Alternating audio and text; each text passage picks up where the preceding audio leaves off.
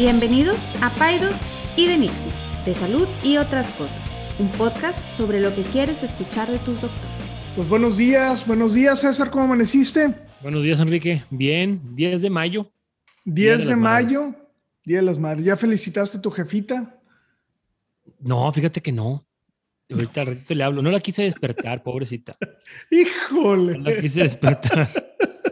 Este, no, ayer la festejamos. Es que ya ves que ahora pues fue domingo un día antes y pues todo, casi todo el mundo festejamos el domingo. Ajá. Este, pero no, a rato le hablo. A rato le hablo y, y, pues una felicitación a todas las. Fíjate, la, la vasta mayoría de la población nos escucha son mamás. La Sí, vasta sí, mayoría. sí.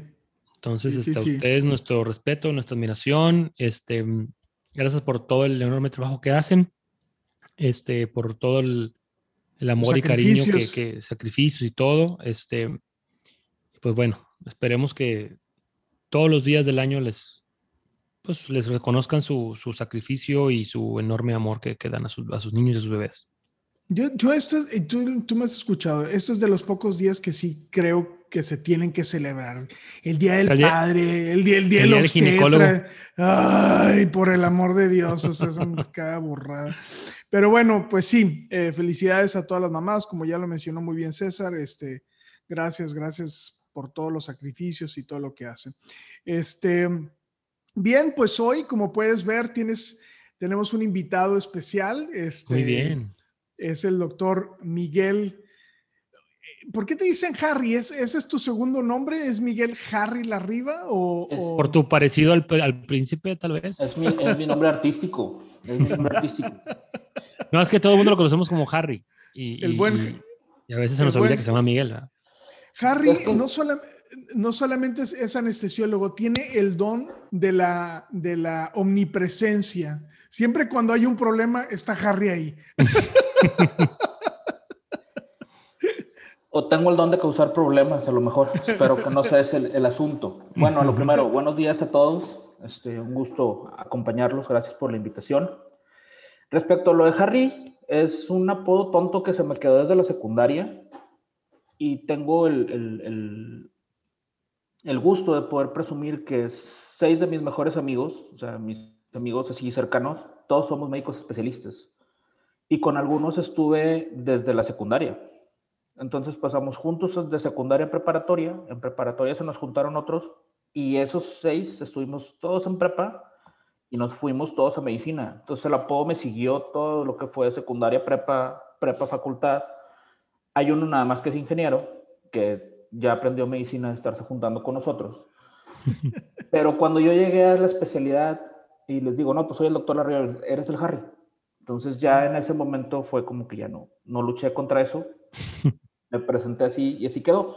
Ha ido desvariando porque en sí a mí me dicen Harry por una serie que salió mucho tiempo cuando estábamos en secundaria que se llamaba Harry y los Henderson, que era un pie grande que vivía ahí con una familia. Ah, Pero sí, hace miles de años te la bañaste. De ahí viene el Harry. Pero resulta que por la arriba mucha gente piensa que es Larry y también me dicen Larry. Aunque Mm. técnicamente Larry es mi hermano, él sí es el del apodo oficial de Larry y yo soy Harry. Este, Y pues, ¿qué es papaya trae tu, tu hermano en apodos? Harry, Larry, la arriba. Deja tú, hablaban a mi casa y mi mamá tenía que preguntar si era con H o con L, porque no entendía bien si era para uno o para otro. Todos los teléfonos. Muy bien. Pues hoy eh, le, le hemos pedido al doctor eh, Harry o Larry o, o Miguel que, nos, que, que hablemos de un tema que infrecuentemente se habla, que es el tema que tiene que ver, o eh, la temática tiene que ver con la cuestión de los anestesiólogos y la anestesia y toda esta brujería que hacen, ¿no? El Entonces, dolor. Hem- hemos preparado una serie de preguntas este, que Harry nos va a hacer el, favor de contestar. Eh, es, va a ser un podcast que, que va a tener una tendencia muy técnica. eh, esperemos poder sacarlo de lo técnico y, hablar de otras cosas, pero, pero en esencia sí queremos que la gente aprenda mucho en este podcast de lo que significa eh, este concepto o esta temática de anestesia. Entonces, la primera pregunta que te haríamos es, ¿qué, qué es un anestesiólogo o cómo se hace un anestesiólogo? ¿Se dice anestesiólogo, anestesista? ¿Cómo, cómo? O sea, ¿es, es, un, es, es, medicina o es una carrera técnica o cómo, qué onda con eso? Bueno, hay que... ¿Cuál es eh, con se ofrece o qué onda? Total, totalmente válido eso. Este, pues primero que nada hay que explicar que un médico anestesiólogo, que sí existe el término anestesista como tal, que fue lo que primero históricamente brindaba el, el apoyo al, al, cirujano. Antes el anestesista era un, un enfermero técnico al cual le enseñaban a manejar las técnicas de la anestesia para poder apoyar a los cirujanos dentro de los procedimientos. Eso va mucho en, en, en las zonas rurales. Entonces, tipo, agarraban a los enfermeros y hacían una técnica de anestesista. De hecho, en Estados Unidos todavía se usa lo que es el North Anesthetist, que son enfermeros entrenados por anestesiólogos para dar anestesia, pero haz cuenta que hay dos o tres enfermeros cuidando pacientes y un anestesiólogo a cargo del quirófano y revisando a esos anestesistas. Un anestesiólogo, sí sabemos leer, es un médico graduado que después de, de, ser médico general tiene que hacer una especialidad de cuatro años más o tres, dependiendo del programa donde estudie. Este, aquí en Monterrey es cuatro en todos los programas que hay. Y de ahí puede tomar el, rumbo para hacer una subespecialidad, ya sea en anestesia de cardio, anestesia de neuro, anestesia pediátrica, y hay diferentes ramas, anestesia del dolor o manejo del dolor, algología, y hay diferentes ramas dentro de la anestesiología para diferentes especialidades. Dicen que también tienen que tener así como un, un background en música y, y stand-up comedy para poder ser este, anestesiólogos. Sí, es, es, que es, hay que saber cómo manejar el, el, el, quirófano, el, quirófano, dependiendo de con quién estés. Ajá. Oye, okay. yo tengo una pregunta, Harry. Fíjate, bueno, qué interesante. Nos, nos gusta de repente sacar algunos especialistas como que del backstage, ya lo hicimos con el patólogo. Y, y quiero también decirle a la gente que tampoco, tampoco nos vamos a clavar un chorro en, en así el quehacer diario del, anestesiólogo, pero nos interesa también hablar mucho del tema del dolor. Entonces, una pregunta que te quiero hacer es, que nos, que nos, que nos puedes diferenciar analgesia de anestesia, que es una confusión muy frecuente. O sea, eh, ¿a qué nos referimos cuando te van a poner anestesia o te van a anestesiar? ¿Y a qué nos referimos cuando te van a poner una analgesia? Es muy, también es muy común que en las mamás que van a, van a tener un parto, les hagamos como que esa diferencia y a veces ellas como que no la acaban de, de, de conocer. A veces también en los cursos psicoprofilácticos les piden que te pongan analgesia, pero que no te pongan anestesia. Entonces, ¿pudieras diferenciarnos un poquito esos dos términos, Har? Mira, en general, la analgesia y la anestesia se basan en lo mismo, que es el control del dolor. La diferencia va a radicar principalmente en la cantidad de medicamento que utilizas y en el efecto que va a tener sobre la paciente. Me explico. Si vamos a trabajarlo en un trabajo de parto, este, si tú pones una anestesia, en la anestesia es una, un bloqueo, por llamarlo de cierta manera, tan profundo. Tienes tú un efecto sobre los nervios y sobre los músculos tan profundo que llega un momento en que la paciente no puede pujar porque no tiene con qué pujar. Toda la fuerza muscular que ella produce ya no va a poder ayudar al, al, al trabajo de parto porque se va a perder ese esfuerzo. Cuando tú manejas una analgesia, manejas los anestésicos locales, pero a una dilución muchísimo menor. Si normalmente lo pones al 2% o al 1.5%, hay veces que lo pones al 0.5, al 0.25, y eso ayuda a que el estímulo doloroso sea más tolerable, pero que no tengas un efecto, en este caso un motor tan importante, o a veces utilizas únicamente opioides espinales, de tal forma que la paciente puede seguir caminando, puede seguir pujando, puede seguir llevando la evolución de su trabajo de parto, pero no va a tener la sensación de dolor tan importante como la tendría sin medicina. Cuando tú pones una anestesia como tal, inhibes el dolor completamente, pero al inhibir también el dolor, tienes un bloqueo de la función muscular y eso ayuda a que la paciente no pueda ayudarte a pujar, no pueda caminar, no pueda mover las piernas y eso al final puede llegar a causar por así decirlo, una inhibición del trabajo de parto lleva a otro manejo completamente diferente. Oye, Harry. Eh, Dime. Pero, ¿y este, o sea, qué es el dolor? O sea, ¿qué, qué, es, qué es el dolor? Eh, ¿Por qué tenemos dolor? O sea, ¿por qué nos pusieron, por qué diseñaron nuestros cuerpos para poder percibir? Parece una pregunta muy boba, pero, pero al final del día creo que también la, de, la definición es importante, ¿no? Porque... Y yo agregaría así de rebote también, de coletazo. ¿Y por qué el ser humano, porque, bueno, la mayoría, ¿verdad? Le tenemos tanto miedo al dolor. Digo, hay gente que le gusta y hasta le puede ahí como que hasta excitar o así, pero vaya, la gran mayoría de las personas le tenemos miedo al dolor, ¿eh? Entonces, a mí me interesa esa, tu perspectiva de eso. El dolor es una señal de alarma, o sea, es una sensación disconfortiva, es una sensación que te causa una molestia, que te causa una sensación de disconfort como tal, que te avisa que algo no está sucediendo como debe de suceder, en general tú te levantas en la mañana y te duele una rodilla, puede ser que hayas dormido chueco, que la hayas apoyado mal, que te hayas lastimado un día antes y no te hayas dado cuenta y te empezó a doler hasta que se enfrió, pero te está diciendo que no debes de apoyar, por ejemplo, tu pie o tu rodilla de igual manera porque requiere cierto reposo. Es una manera en que el cuerpo te prende el foquito amarillo y ya tú decides si le haces caso o no. Aquí a lo mejor va a ser una, una lucha este, no igual, porque dicen las mujeres que los hombres no aguantamos tanto el dolor y dicen los hombres que pues simplemente te quejas y te duele. Y es lo que yo les digo, o sea, el dolor es una sensación no normal que te está avisando que algo en tu cuerpo no está funcionando correctamente. Es una sensación de disconfort.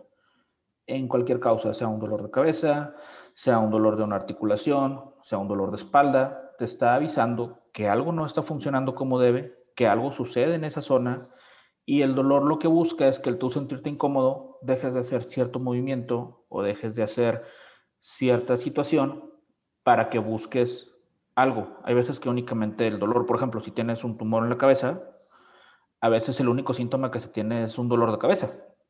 Pero sin embargo también una migraña solamente te va a producir a veces un dolor de cabeza, con otras causas alrededor que luego puedes hacer un diagnóstico diferencial, pero a veces hay zonas donde no hay manera de emitir un síntoma de alguna otra cosa. O sea, si, si tú te quiebras un brazo, te vas a dar cuenta y el dolor va a ser impresionante y te vas a dar cuenta que lo tienes que inmovilizar y no lo vas a poder mover.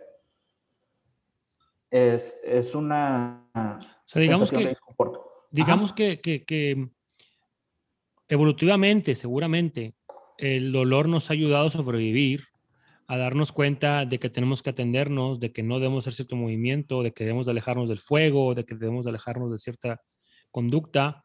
Entonces, si no tuviéramos dolor, pues a lo mejor pudiéramos no atender ciertas aflicciones o ciertas em, pues sí, situaciones que a lo mejor pudieran determinar nuestra salud. Seguramente a lo mejor antes, hace cientos de miles de años, los que no sentían dolor o sentían menos dolor, a lo mejor se fueron acabando. O sea, y evolutivamente pues fueron quedando ya el ser humano ya con su, su, mecanismo de dolor bien instalado. O fueron descubriendo cómo tratarlo desde antes, porque en tiempos medievales se trataba el dolor con pues, la amapola directa, ¿no?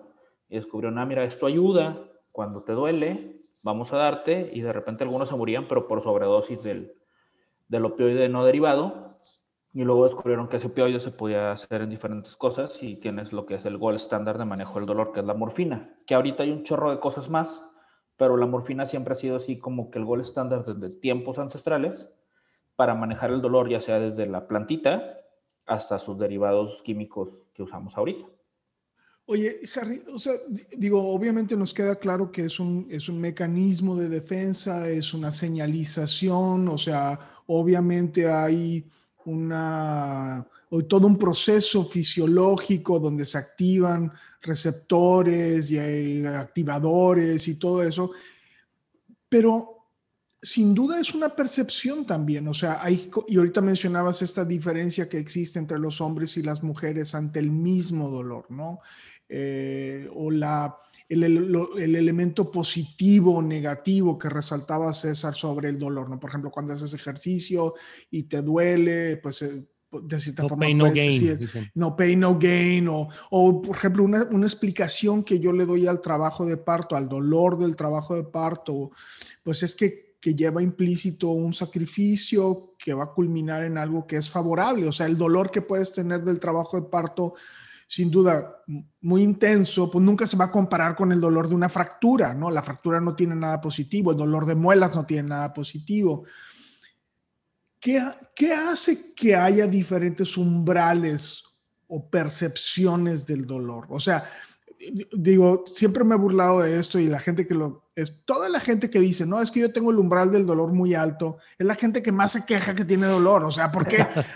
o sea, ya, no, es que yo tengo el umbral, si yo me estoy quejando es porque me, estás quejando de todo, o sea, entonces, este, eh, ¿qué, qué, determina el umbral del dolor? O sea, ¿qué, qué hace que algo pueda doler? el del dolor? ¿Qué, puede doler? O a todos nos duele igual.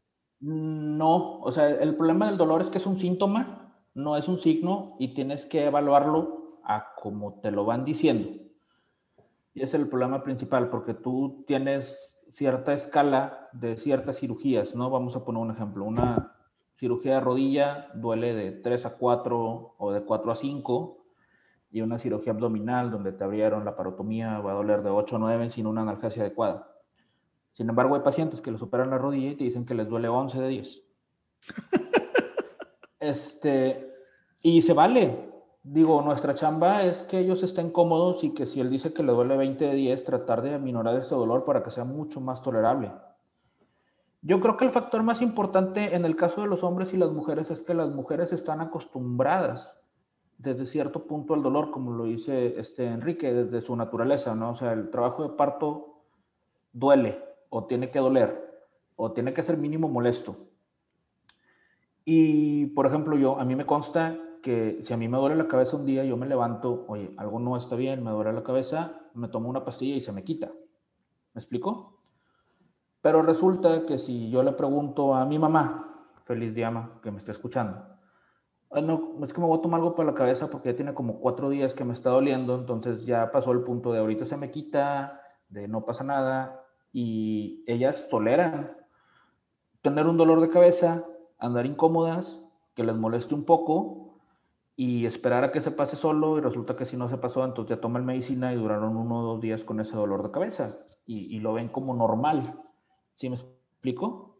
Igual ellas tienen su, su periodo mensualmente y es para muchas una molestia porque sabes que traigo cólico y ando incómoda, pero el hecho de que anden incómodas no quiere decir que necesariamente tengan que tomar una medicina para eso yo probablemente si tuviera un cólico, a lo mejor diré, sabes que antes de que me dé, pum, ya sé que me va a dar, me tomo mi medicina y ando jalando sin problema, porque no me puedo concentrar o dejarme de, de concentrar por tener un dolor que me esté molestando, porque para mí es incómodo tener dolor. Varía mucho de persona a persona. Hay personas que si tú les pegas exactamente igual y donde mismo o lo superas de lo mismo, hay quien te va a decir, no, doctor, no me duele, hay quien dice me duele un 2, hay quien dice me duele un 11.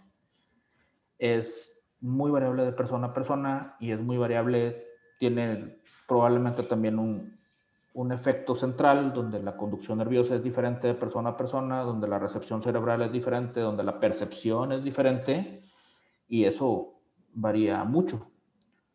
Es, es, es muy complejo explicar a quién le duele y a quién no. O sea, Fíjate, ahorita, ahorita Enrique decía algo, ¿no? Que, que pues este, el, que dice que tiene el mal dolor más alto es el más llorón o el más quejón. Tu experiencia como anestesiólogo, hablando a lo mejor, no, necesariamente estamos hablando solamente de la paciente obstétrica, no estamos hablando de cualquier persona. El paciente que comúnmente o crónicamente se queja de dolor, dolor de espalda, dolor de cabeza, personas que batallan con el tema de dolor crónicamente, ¿qué tan frecuente es? Digo, a lo mejor tú como anestesiólogo no lo haces porque a eso te dedicas, pero médicos que no somos anestesiólogos, es muy común que ese dolor ya lo, lo desechemos, ya no, no, es que ya siempre se queja, siempre se queja del dolor de cabeza, siempre se queja del dolor de panza, o sea, a veces me pasa a mí con los niños, es que siempre dice que duele la pancita, pero, pero el niño anda brincando y soltando. Pero bueno,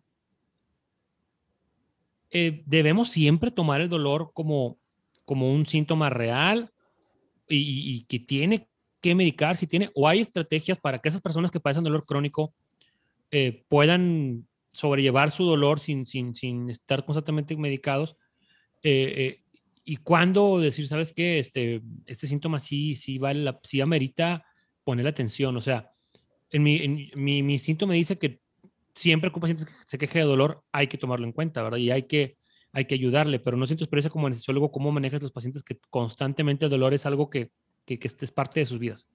Pues mira, hay una especialidad que se encarga específicamente de eso y hay una, hay un, una patología, por llamarlo de cierta manera, que se llama la distrofia simpática refleja o dolor disfuncional difuso, una cosa así, tiene otro, otro acrónimo nombre, donde los pacientes tienen dolores intermitentes de las extremidades y les dan como calambres y es un dolor crónico y es incapacitante.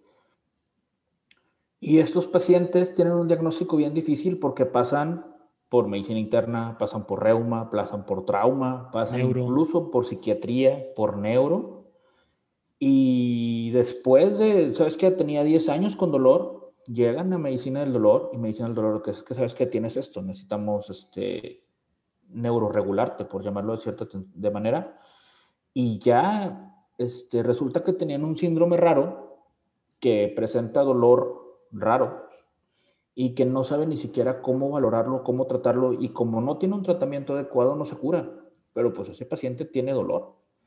Entonces, en la general, siempre tienes que tú este, valorar el dolor que te dice el paciente o el síntoma como correcto. O sea, tú no lo puedes este, anular. Exacto. Ya cuando tienes un paciente que se queja mucho, volvemos al paciente del 12 de 10 cirugía. Oye, pues ya le puse morfina, ya le puse opioides, ya le puse un AINE, ya le puse otro segundo AINE, ya le puse un tercer AINE, ya trae siete medicinas y no ha bajado nada el dolor, bueno, pasan dos cosas. O tenemos que descartar que esté otra cosa sucediendo ahí que traiga algo más, que se haya complicado la cirugía o algún tipo de cosas y avísale al cirujano. O hay que darle un confort al paciente porque lo que él necesita no es un analgésico, porque tiene suficientes. ¿Sí me explico? pero siempre tenemos que ver el contexto. Hace poquito me acaba de tocar una encuesta acerca del trastorno de déficit de atención en casa y una de las situaciones es, ¿tu hijo se queja mucho de dolores? Sí.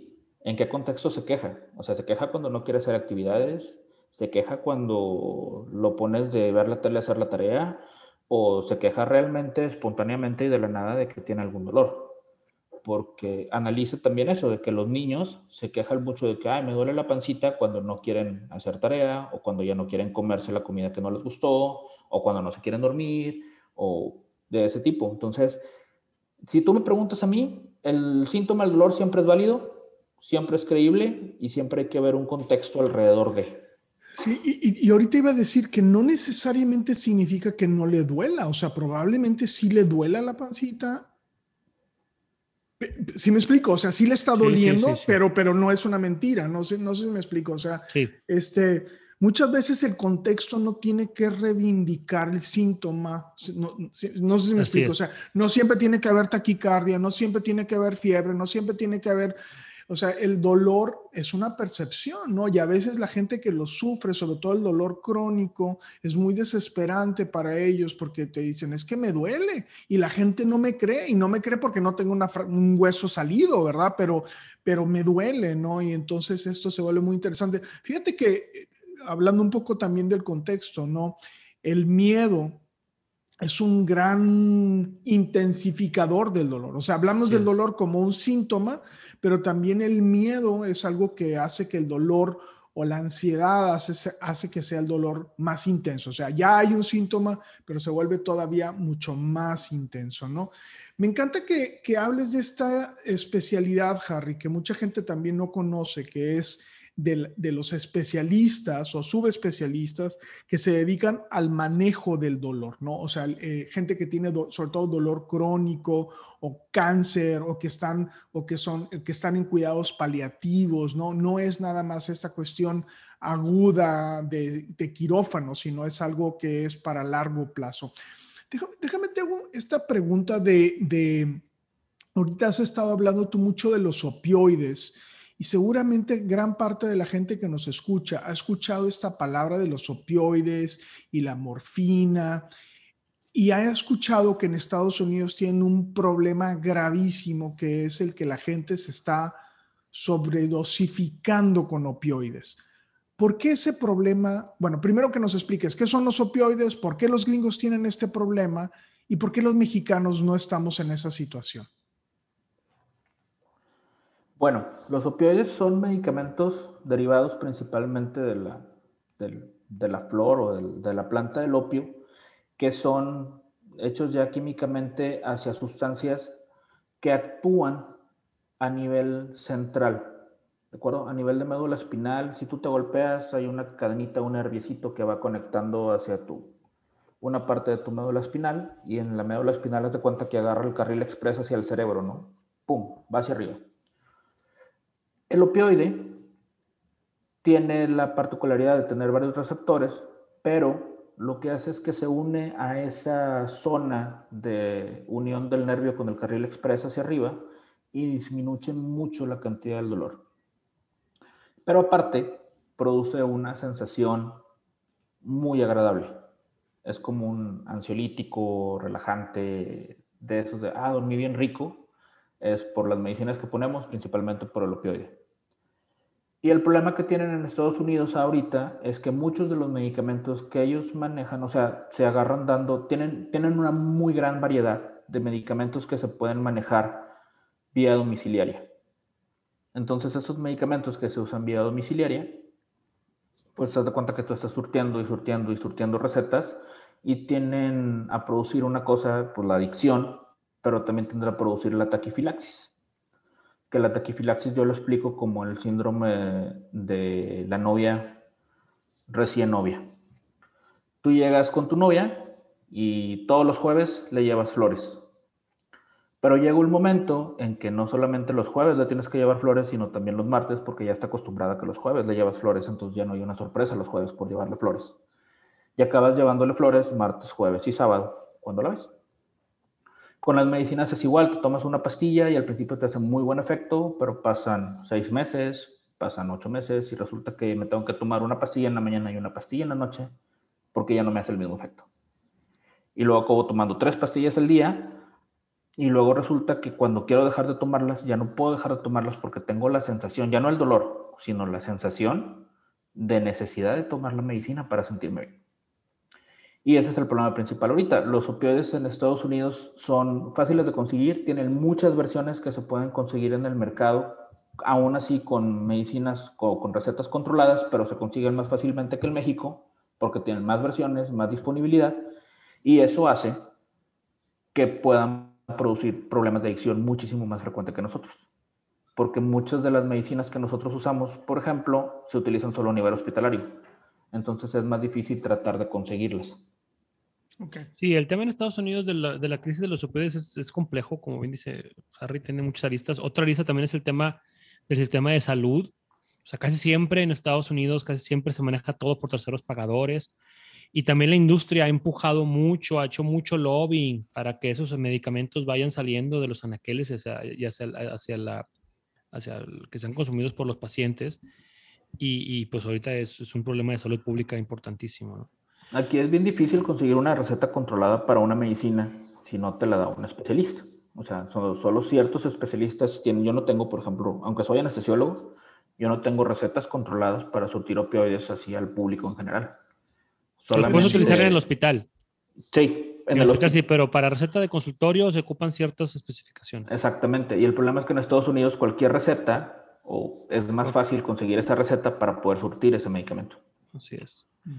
Oye, bueno, y lo de la taquifilaxis, que es como que ocupar cada vez más mayor dosis para el mismo efecto, nomás un pequeño ahí comentario, no pasa en todos los medicamentos, pasa en algunos.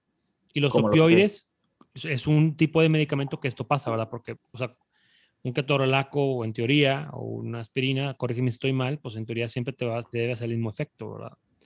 Este, antibióticos o otros, otros, otros, otros medicamentos más sencillos, ¿no? Qué bueno que, lo, que, em, lo, que, lo aclaras, César, porque sabes que sí es frecuente que tú recetes algún AINES y el paciente no me hace. Pide, ese, no, no, o me voy a volver adicto, no lo quiero tomar. Y, y, realmente no tienen un potencial de, de, adicción, vaya. Así es. Totalmente. Oye, Harry, eh, es muy común que la gente le tenga un miedo, a veces irracional o muy fuerte, a la anestesia o a la sedación o a cualquier cuestión de anestesiología, me pasa mucho de manera muy común. Oye, es que hay que hacer tal procedimiento al niño. No, es que cómo lo van a anestesiar y este, no queremos que lo anestesien, no queremos que lo ceden. O también pacientes adultos, es que le tengo mucho miedo a la anestesia. Entonces, aquí la pregunta es, ¿qué tan justificado es ese miedo a la anestesia? ¿Qué tan probable es que en una, anestesia general, vamos a hablar como que la anestesia más grande, entre comillas? Dime. La típica, ya no despertó. Ya no despertó. Ya no despertó de la anestesia. Ajá. Entonces, hablando en términos reales, uno, ¿qué tan justificado es este miedo? Y dos, realmente, bueno, ¿cuáles son las la, posibilidad de que alguien, como bien dice Enrique, entre comillas, no despierte la anestesia o que, o que hay una, una, una complicación que sobrepase el riesgo? Porque todo riesgo-beneficio, como, o sea, ¿qué es más riesgo? ¿Hacer la, ¿No hacer la cirugía o anestesiarlo? Siempre vamos a, pesar, vamos a pesarlo así, ¿verdad? Si es más riesgo anestesiarlo que la cirugía, pues entonces pues la, se responde solo a la pregunta, ¿no? Entonces, platícanos un poquito de ese miedo, Jara. Mira, eso es lo que estuve yo pensando durante el fin de semana, cómo iba, lo iba a responder. y yo creo que son dos factores importantes. Uno, desconocimiento, tanto del médico que practica la anestesia como del procedimiento como tal.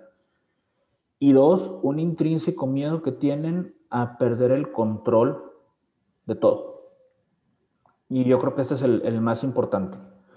Es, yo me, me senté al, ejemplo de, imagínate que yo tengo mi carro y la primera vez que te subes con tu hijo y le prestas tu carro, sabes que ya manejó, sabes que tiene el curso y la licencia y todo aprobado y tú revisaste el curso con él, pero el simple hecho que tú no vayas manejando tu carro y que él sea el que lo esté manejando, aunque sepas que lo sabe, te da un cierto estrés.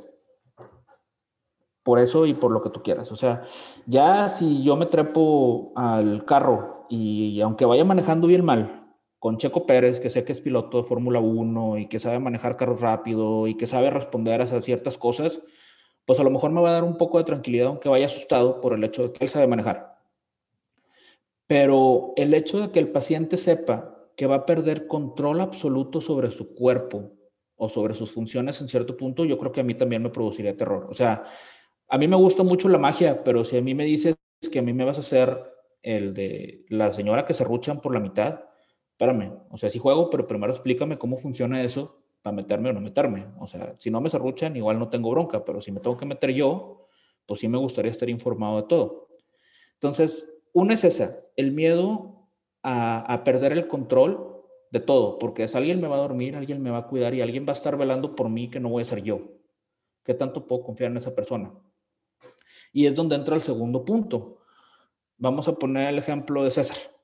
Si tú te metes al Instagram de César, César tiene sus masterclass y tiene sus historias compartido con todos los temas que puedes llegar a tomar, pensar y imaginar. Y para cuando un paciente llega contigo, el paciente ya fue contigo porque la recomendó Chuchita, o porque te checó en internet, o porque ya te vio en Doctoralia, o porque saliste en Forbes como el mejor pediatra del, del estado, lo que sea, ¿no? Pero cuando, por ejemplo, usted aquí queda en la misma situación, llego yo como anestesiólogo, yo tengo cinco minutos para presentarme con el paciente y para explicarle qué voy a hacer. O sea, para cuando el paciente llega a quirófano, Tú ya lo viste a lo mejor tres consultas, ya le hiciste exámenes, ya lo tranquilizaste, ya le pusiste un video de cómo se hace la cirugía, mira, la hacemos así, casi no sangran, he hecho tantos. Y nosotros llegamos a los cinco minutos previos a la cirugía, con el paciente nervioso por la cirugía, a explicarle todo lo que tú le vas a hacer. A mí no me conoce, no ha hablado conmigo, no se imagina quién soy y, por ejemplo, yo cuando estaba recién graduado me tuve que dejar la barba porque los primeros meses era de que, oiga, ¿y usted es el residente o ya es el, el anestesiólogo? No está muy joven, no está muy chiquito. Yo creo que es una especialidad donde sí requiere cierto, cierto prototipo o el paciente espera cierto prototipo de persona. Pedro Méndez, a lo mejor todos lo conocemos. Era jefe de quirófano en San José, fue maestro de, de al menos en mi, en mi residencia hasta hace algunos años es un señor con una voz pasiva, tranquilo, canoso, que con que te toque el hombro y te diga, no te preocupes muchacho, todo va a estar bien, te convence. Pero yo creo que cuanto al anestesiólogo, si esperas ver un, no un chavito o una persona joven, sino alguien con más de canas, que tenga un poco más de experiencia, a tu parecer, cuando llegas y te presentas con el paciente. Y luego llegas y te presentas con el paciente y le explicas todo lo que vas a hacer. Y el paciente a veces no tiene ni idea de lo que iba a suceder con su proceso anestesiológico, ¿no? De que no, es que a mí nada más me dijeron que me iban a dar una sedacioncita, que esa es a mi gusto la peor terminología que puedes utilizar. No hay una sedacioncita, o sea, es... Una sedadita, dicen. Una sedadita, o sedacioncita, o lo que quieras. Pues no hay un procedimiento anestésico este, chiquito o hito. Chiquito, exacto. Porque al final tienes tú, a todos tienes que ponerles monitor, a todos tienes que ponerles oxígeno, a todos tienes que estarlos cuidando. Si a mí me preguntas, personalmente, contrario a lo que toda la gente piensa, para mí es mucho más seguro, primero, una anestesia que no se da si no es necesario. Dos, una anestesia general. Por encima de las sedaciones, por encima de, los bloqueos. Fíjate que deja, o sea, eh, yo creo que también hay mucho del, en muchas otras cosas, en, en Paidos y Inix ya hemos hablado sobre el lenguaje, ¿no? Y sin duda creo que en anestesiología todavía hay muchas palabras que se utilizan como en un concepto mágico, ¿no? O sea, es, te voy a dormir, vas a tener, no vas a recordar, o sea, esas no vas cosas... A sentir nada. No vas a sentir nada esas cosas a alguien, como bien lo dices tú, Miguel, nos genera miedo. O sea, es, o sea, ¿qué profesional hace que yo tenga o que vaya a tener esas cosas, ¿no? O sea, es hipnotista, me va a dormir, me va a controlar, qué parte de mi, de mi memoria voy a perder. O sea, hay todo este tipo de cosas que, que sí rayan en el terreno de, pues de la magia, ¿no? Sobre todo en el cómo las expresamos. O sea, no estoy hablando de la magia, no estoy, digo, no quiero que la gente se confunda y piensen que ustedes son magos o chamanes, pero, pero sí hay en el lenguaje, ¿no? Eh, porque cuando yo digo voy a hacer una apendicectomía, como que es muy, como muy concreto, ¿no? Te voy a quitar la apéndice, o te voy a quitar la vesícula, o voy a hacerte una cesárea. Y, el concepto es, pero, pero para poder hacer eso, te voy a dormir, o voy a hacer que no recuerdes, o voy a hacer, ¿sí me explicó? Entonces... Voy a hacer eh, que no muevas las piernas. Ah, sí. no vas a vas a sentir, pero no te va a doler. O sea, te va a cortar. O sea, sí es mágico. O sea. Es que el simple hecho de que tú te despiertes y no puedas mover las piernas te da una sensación de ansiedad impresionante. Sí, claro. A un cierto médico porque me ha tocado atender a varios colegas y bueno, vamos a dejarlo no tan sedado para que pueda pasar rápido de recuperación y resulta que no se elimina tan rápido el medicamento. Es, oye, no puedo mover las piernas y, y, se empiezan a desesperar por la simple sensación de no poder tener control de la mitad de su cuerpo, no de todo. Claro. Nada más de la mitad. El punto aquí es, cuando a mí me preguntan, ¿es segura la anestesia? Sí, muy, muy, muy segura es, tiene una equivalencia en seguridad a la industria aeroespacial. O sea, como anestesiólogo en general, tú para cuando tú llegas y ves al paciente, yo ya lo, lo vi, lo observé, vi los exámenes o lo que tú quieras, ya observé si lo voy a poder intubar, si voy a batallar para intubarlo, si está batallando para respirar, si está acostado o no está acostado, si está ansioso o no está ansioso, si se ve que ronca o que no ronca, cómo tienen las uñas, si tiene hipocratismo, si se ve que hace ejercicio o no hace ejercicio, si me va a tolerar o no me va a tolerar. En términos prácticos, lo que les digo a mis pacientes es, mira, yo normalmente veo pacientes de terapia intensiva, como dices tú, cuando hay problemas, ahí estoy por alguna razón.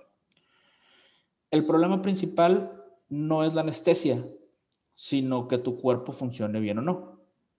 En términos generales, si yo te pongo una anestesia general, tu cuerpo en un paciente de 25 años sano que hace ejercicio debería ser capaz de compensar los efectos que produzca esa anestesia. Si no los compensa al 100%, mi chamba es tener medicinas listas para ayudar a que se compensen y que pueda ser tolerable la anestesia.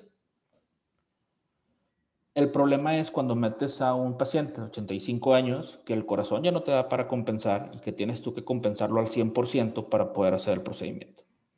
O un paciente que el pulmón ya no te da para compensarlo y tienes que hacer ajustes al ventilador para poder hacerlo compensar ese procedimiento anestésico. En general, la anestesia es muy segura, demasiado. Hay un estudio de hace algunos años donde los gastroenterólogos en Finlandia o en Noruega, así un país europeo de primer mundo, eran los que daban las anestesias para las endoscopías. Una sedacioncita, una sedadita. Tenían complicaciones uno cada 10.000 pacientes. Cuando metieron al anestesiólogo, las complicaciones bajaron a uno a 100.000 pacientes. Entonces, pues hay uno que está concentrado únicamente en ti. Cosas que, a lo mejor la gente no sabe. Una, si somos médicos, somos médicos especialistas, si nos quedamos toda la cirugía, de hecho somos los primeros que llegamos y los últimos que nos vamos, que hay quien piensa que nada más llegas, ah, pero usted va. No, no, no, no, yo estoy todo el tiempo ahí. Y, y en general estamos hasta que el paciente se va, incluso el cirujano sale a dar informes, todo está bien y nos pregunta, ¿todo está bien? Sí, todo está bien. ¿Es segura? Sí. ¿Me dejaría anestesiar? Sí. Yo creo que el asunto principal es tú llegar con esos cinco minutos que tienes con el paciente. Cuando tengo pacientes pediátricos me tomo una hora completa a explicarle, mira, voy paso por paso los miedos que te dan. Tu niño va a estar bien, va a tener un monitor, todas las dosis se pasan por kilo de peso. Si tu medicina no funciona, y le tocan 10 gotitas, yo ya no utilizo esas 10 gotitas, agarro otra medicina y vuelvo a empezar con dos gotitas. Siempre empiezas con menos anestesia para ver cómo reacciona el paciente hasta ir completando la dosis que tú quieres. Mm, aunque hay una película al respecto, está muy fantasiosa, es muy poco probable que tengas un paciente despierto en quirófano y que como anestesiólogo no te des cuenta. ¿Puede suceder? Sí, si me salí a tomar el café mientras están en cirugía. Si estoy ahí es casi imposible que suceda. Incluso ya tenemos un medidor de función cerebral para darnos cuenta si el paciente está despierto o no durante la cirugía. En general, el proceso anestésico es, una, es un proceso muy seguro. Si me dijeras a mí, ¿es más seguro la anestesia general? Sí, porque ya estás intubado y no tienes riesgo de que te si vomitas. Perdón, cosa que no puedes. En un epidural tienes que ir midiendo las dosis sí tiene su chiste manejar todas las especialidades como tal. Como decía ahorita, si pones un poco de anestesia más pesada, no de más, puedes inhibir un trabajo de parto y hacer que eso acabe en una cesárea de inicio que no podía haber acabado en eso, por ejemplo. Tienes que tener cuidado con muchas cosas en ese sentido, pero por ejemplo con un epidural lo que haces es poner la anestesia, irla poniendo de poquito en poquito para ver cómo la va recibiendo la paciente y compensar los efectos que la paciente vaya a tener. Tú vas tres pasos adelante en una anestesia. O sea, tú, para cuando le pones el epidural, ya precargaste a la paciente con líquidos, ya tienes tus medicinas para la presión preparadas en caso de que le, baje un poquito la presión y lo vas cachando desde antes, ¿me explico? Vas tres pasos adelante lo que va a suceder. fíjate, que, fíjate, que, a mí, esto que menciona Jara es importante. O sea, la función del anestesiólogo es crucial para para el éxito de la cirugía y para que el paciente no se complique. O sea, muy seguramente, me estaba hablando fuera del micrófono, muy seguramente em, el anestesiólogo es quien realmente, o la anestesióloga es quien realmente se encarga de, que el paciente salga en las mejores condiciones, si se puede, como entró de la cirugía. A veces no se puede, ¿verdad? Porque es una cirugía mayor, muy grande, lo que sea. Y me llamó mucho la atención, y fíjate que, que estoy haciendo una pequeña reflexión de lo que dijiste hace rato de que muchas veces el, anestesiólogo, pues sí, como tú dices, el, paciente ve, busca al cirujano, busca al doctor, busca al especialista, y el anestesiólogo casi siempre es alguien con el que no, es, no lo escoge, es con quien trabaja el doctor. Entonces, esa relación a veces ya empieza un poquito en desventaja. Claro. Eso empieza en desventaja. Por ejemplo, ahorita me puse a pensar, hay por ahí un cirujano bariatra eh, que tiene mucha presencia en, en, medios digitales y en redes aquí en la ciudad, su anestesiólogo es, es muy amigo mío y, y, me da gusto, y siempre lo he dicho, y ahora, ahora entiendo un poco más el por qué. En toda su publicidad del anestesiólogo, en toda la publicidad sale la foto del anestesiólogo. Y le dedica en su página de internet al anestesiólogo. Haz de cuenta que, que es como si, está, como si se, se, está anunciando él también. Entonces, es importante que se genere esa confianza del anestesiólogo como parte del equipo y que el paciente sepa que llega con, con alguien que, que esté encargado de cuidarlo. Dime, Enrique. No, no, no, no, pero fíjate, ya para finalizar también dentro de la formación del anestesiólogo, porque nosotros, eh, lo y, y, Miguel lo dijo ahorita, o sea, el paciente que llega a quirófano, ellos tienen cinco minutos para verlo. Yo ya lo vi más de diez veces en consulta, le he dedicado horas, hemos hablado y charlado sobre miles de cosas y el anestesiólogo casi siempre llega en un momento crítico, en un momento de mayor ansiedad. Dolor. Y entonces, si la comunicación del anestesiólogo no es, ya no voy a decir ni perfecta, así como que casi lo mejor que pudo haber pasado en la vida, va a haber una, va a haber una relación fragmentada, o sea, eh, y es, tiene que ver otra vez, fíjate, qué interesante que volvamos a un tema que siempre, que se reitera en Paidos y Denixi, que es la comunicación. O sea, yo creo que quedarnos con esto, Miguel, que nos dices de que la, la anestesia es muy segura, muy, muy, muy segura, mucho más segura que manejar un coche. Y el elemento que quizá yo quisiera resaltar aquí es este proceso de comunicaciones. Hablemos como pacientes, o sea, vaya, los cirujanos démosle el lugar a los anestesiólogos como una parte crucial para poder hacer nuestro trabajo. Y la otra parte diría es, tratemos de que el paciente tenga una relación mucho más cercana con el anestesiólogo para que esos miedos sean como pues vistos o tratados para que el paciente tenga una experiencia mucho menos este dolorosa, no sé si sea la palabra adecuada, ¿verdad? O menos eh, accidentada, ¿no? Aunque también hay que tomar en cuenta otra cosa bien importante. ¿eh? El hecho de que tú le tengas confianza al anestesiólogo no quiere decir que sea la mejor opción para tu cirugía. Claro. Por ejemplo, este César, si, si por alguna razón llega alguien a operarse con el bariatra y le dice, oye, es que quiero que me anestesie mi, mi primo Harry, de que, oye, güey, pues yo no lo conozco y no sé si él sepa inturbar pacientes obesos porque tiene su ciencia hacer eso. Y aquí que no me podrá mentir es, yo he notado que cuando vas tú como anestesiólogo a un team que no es tuyo, el cirujano no opera al 100% contento. Tiene que estar viendo el monitor, tal vez tiene que estarle recordando sus cosas. Y Kike ya tiene sus dos o tres anestesiólogos que se saben su rutina, que saben que les gusta usar esto, que saben que les gusta usar aquello. Y al revés, yo desde afuera estoy viendo a mi, a, mi, cirujano y yo ya me estoy dando cuenta que sabes que me pidiendo sangre porque esto se va a poner mal ahorita. O sea, desde antes, preguntas como, oye, ¿cómo está la presión de la paciente? ¿Le podemos poner tal medicina? O ya le pusieron el medicamento. Eso te da a entender que no deberías de preguntarlo. O sea, tú ya estás trabajando, tú estás esperando que el útero se contraiga y si no lo ves, por ende preguntas o tienes que estarme cuidando a mí para ver si ya lo puse porque no te quieres preocupar por eso y te quito de tu cirugía. Claro, mira, déjame reiterar esta parte y ya para ir cerrando es, esta parte a veces piensan eh, o, pueden pensar el paciente que uno es chiflado, ¿no? Y estoy hablando particularmente de los cirujanos.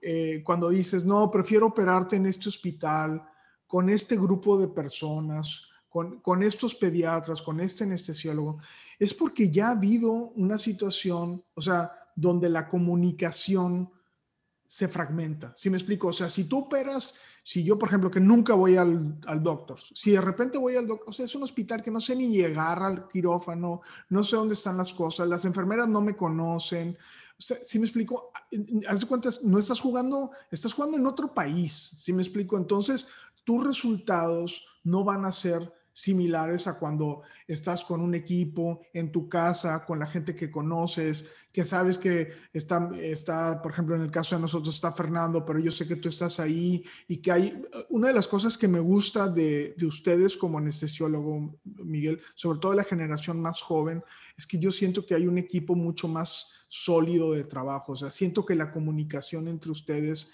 es mucho más eh, fluida, eh, al menos en las experiencias que yo tenía como, como de estudiante de medicina. ¿no?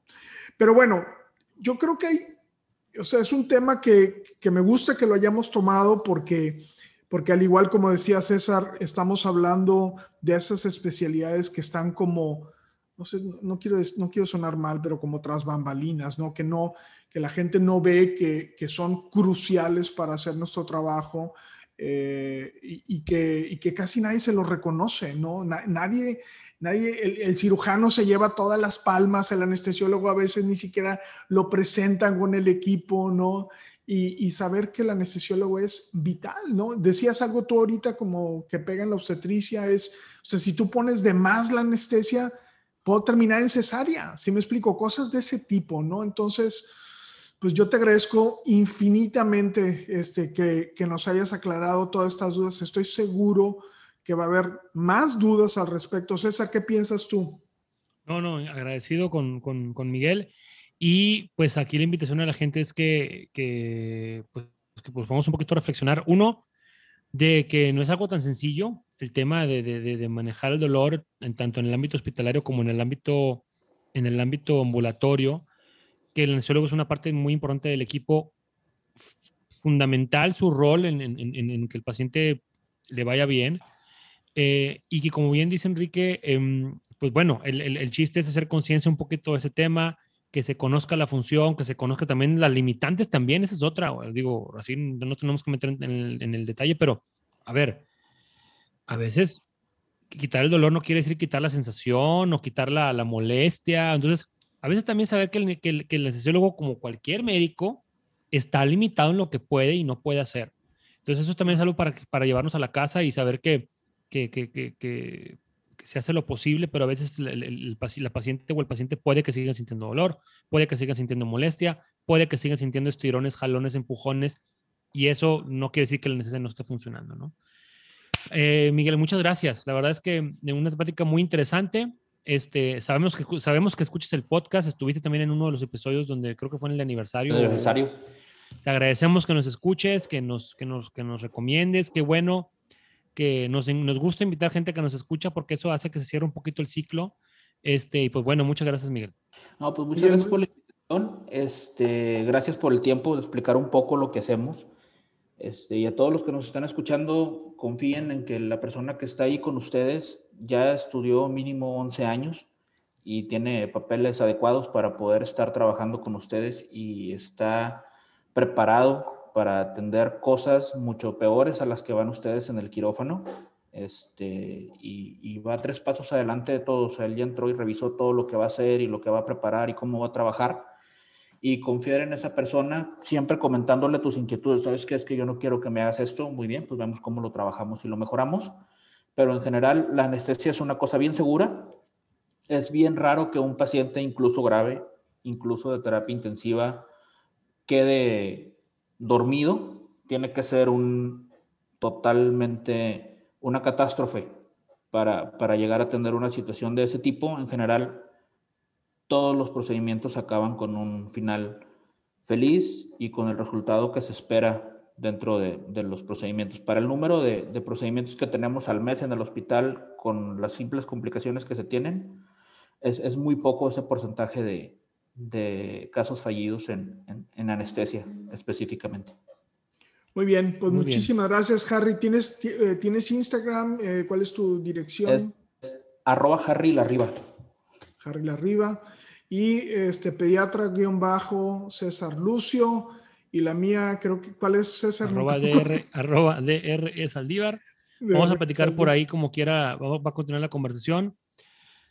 Nos vemos la próxima semana. Por ahí vienen algunas sorpresas, algunas cosas nuevas. Este, y pues bueno, gusto saludarlos a los dos. No, gracias, gracias, este, Miguel, gracias por, por, por atender nuestra invitación y, y fue un honor tenerte aquí con nosotros. Nos vemos la próxima semana. Gracias a todos. Gracias. Muchas gracias. Ninguna opinión o consejo de nuestros anfitriones o invitados sustituye la valoración médica o representa a nuestra institución universitaria de salud. Declaramos que no tenemos conflictos de interés. Hasta la próxima.